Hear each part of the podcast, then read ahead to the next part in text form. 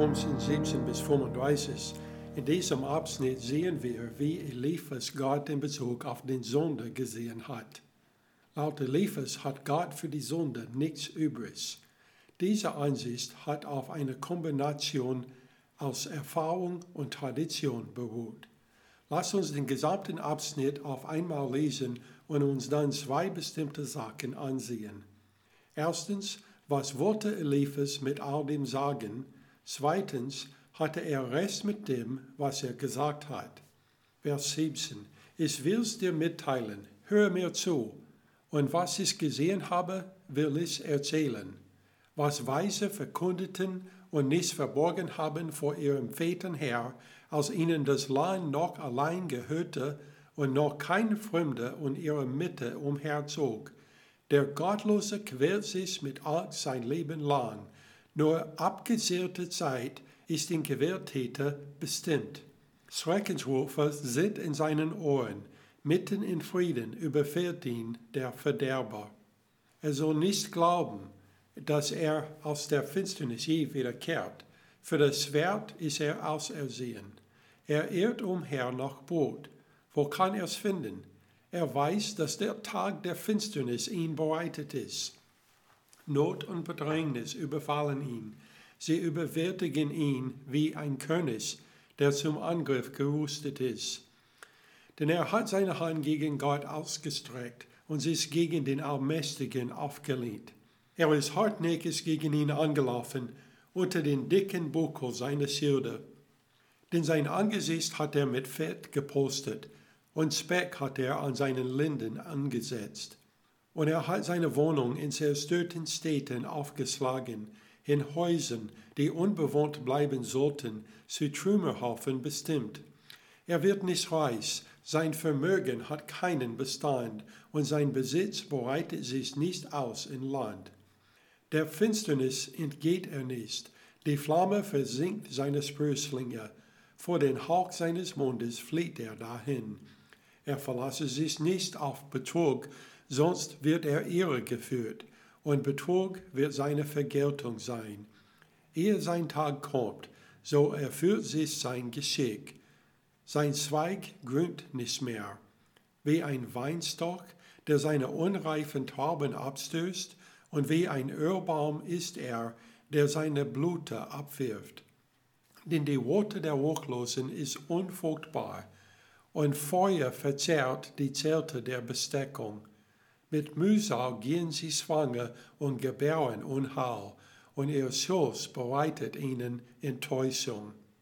Also, was will Eliphas sagen? Seine Argumentation lässt sich grundsätzlich in drei Teile gliedern. Erstens, Gott hat keine Gnade für den Sünder und der Sünder bekommt immer, was er verdient. Die Schlussfolgerung von das dass die Gerechten niemals leiden, hat er auch akzeptiert. Zweitens, Hiob hatte in vielerlei Hinsicht sehr gelitten. Um diesen Punkt zu beweisen, stellt Eliphas sicher, dass alles, was Hiob passiert ist, in seine Rede einbezogen wurde. Als er vom Feuer, Flammen und zerstörten Häusern gesprochen hat, wurde Hiob daran erinnert, wie alles, was er hatte, weggenommen wurde.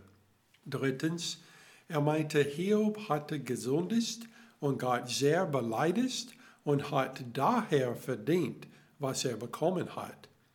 Jetzt, da wir wissen, was er gesagt hat, ist die nächste Frage, war es richtig? Ist Gott ein mitleidloses Wesen, das sitzt und darauf achtet, dass Menschen Unrecht tun, damit er sie bestrafen kann? Schauen wir uns zunächst einige Texte ein, die Gottes Gefühle in Bezug auf die Bestrafung der Bösen beschreiben. Erstens Ezekiel 33 und Vers 11 ist die, so wahr ist Liebe, spricht Gott der Herr, ich habe kein Gefallen am Tod des Gottlosen, sondern daran, dass der Gottlosen umkehre von seinem Weg und liebe. Kehrt um, kehrt um von euren bösen Wegen, warum wollt ihr sterben? Und in Hesekiel 18, 32, er sagt dazu, so kehrt den um und sollt ihr leben. 2. Petrus 3 und Vers 9, es steht, der Herr zögert nicht die Verheißung hinaus, wie etliche es für eine Hinauszögerung halten, sondern er ist langmutig gegen uns, weil er nicht will, dass jemand verloren gehe, sondern dass jeder Mann Raum zum Böse habe. Auch 2. Mose 34, Vers 6 bis 7. Es steht, und der Herr ging von seinem Angesicht vorüber und rief, der Herr, der Herr, der starke Gott, der barmherzig und gnädig ist, langsam zum Zorn und von großer Gnade und Treue, der tausende Gnade bewahrt und Schuld, Übertretung und Sünde vergibt, aber keineswegs ungestraft lässt, sondern die Schuld der Vater heimsucht an den Kindern und Kindeskindern bis in das dritte und vierte Glied. Das klingt nicht wie das, was Eliphas gesagt hat über Gott. Schauen wir uns auch an, was Jesus selbst darüber gesagt hat, warum er gekommen ist. Matthäus 9 und Vers 13, Jesus sagt, geht aber hin und lernt, was das heißt.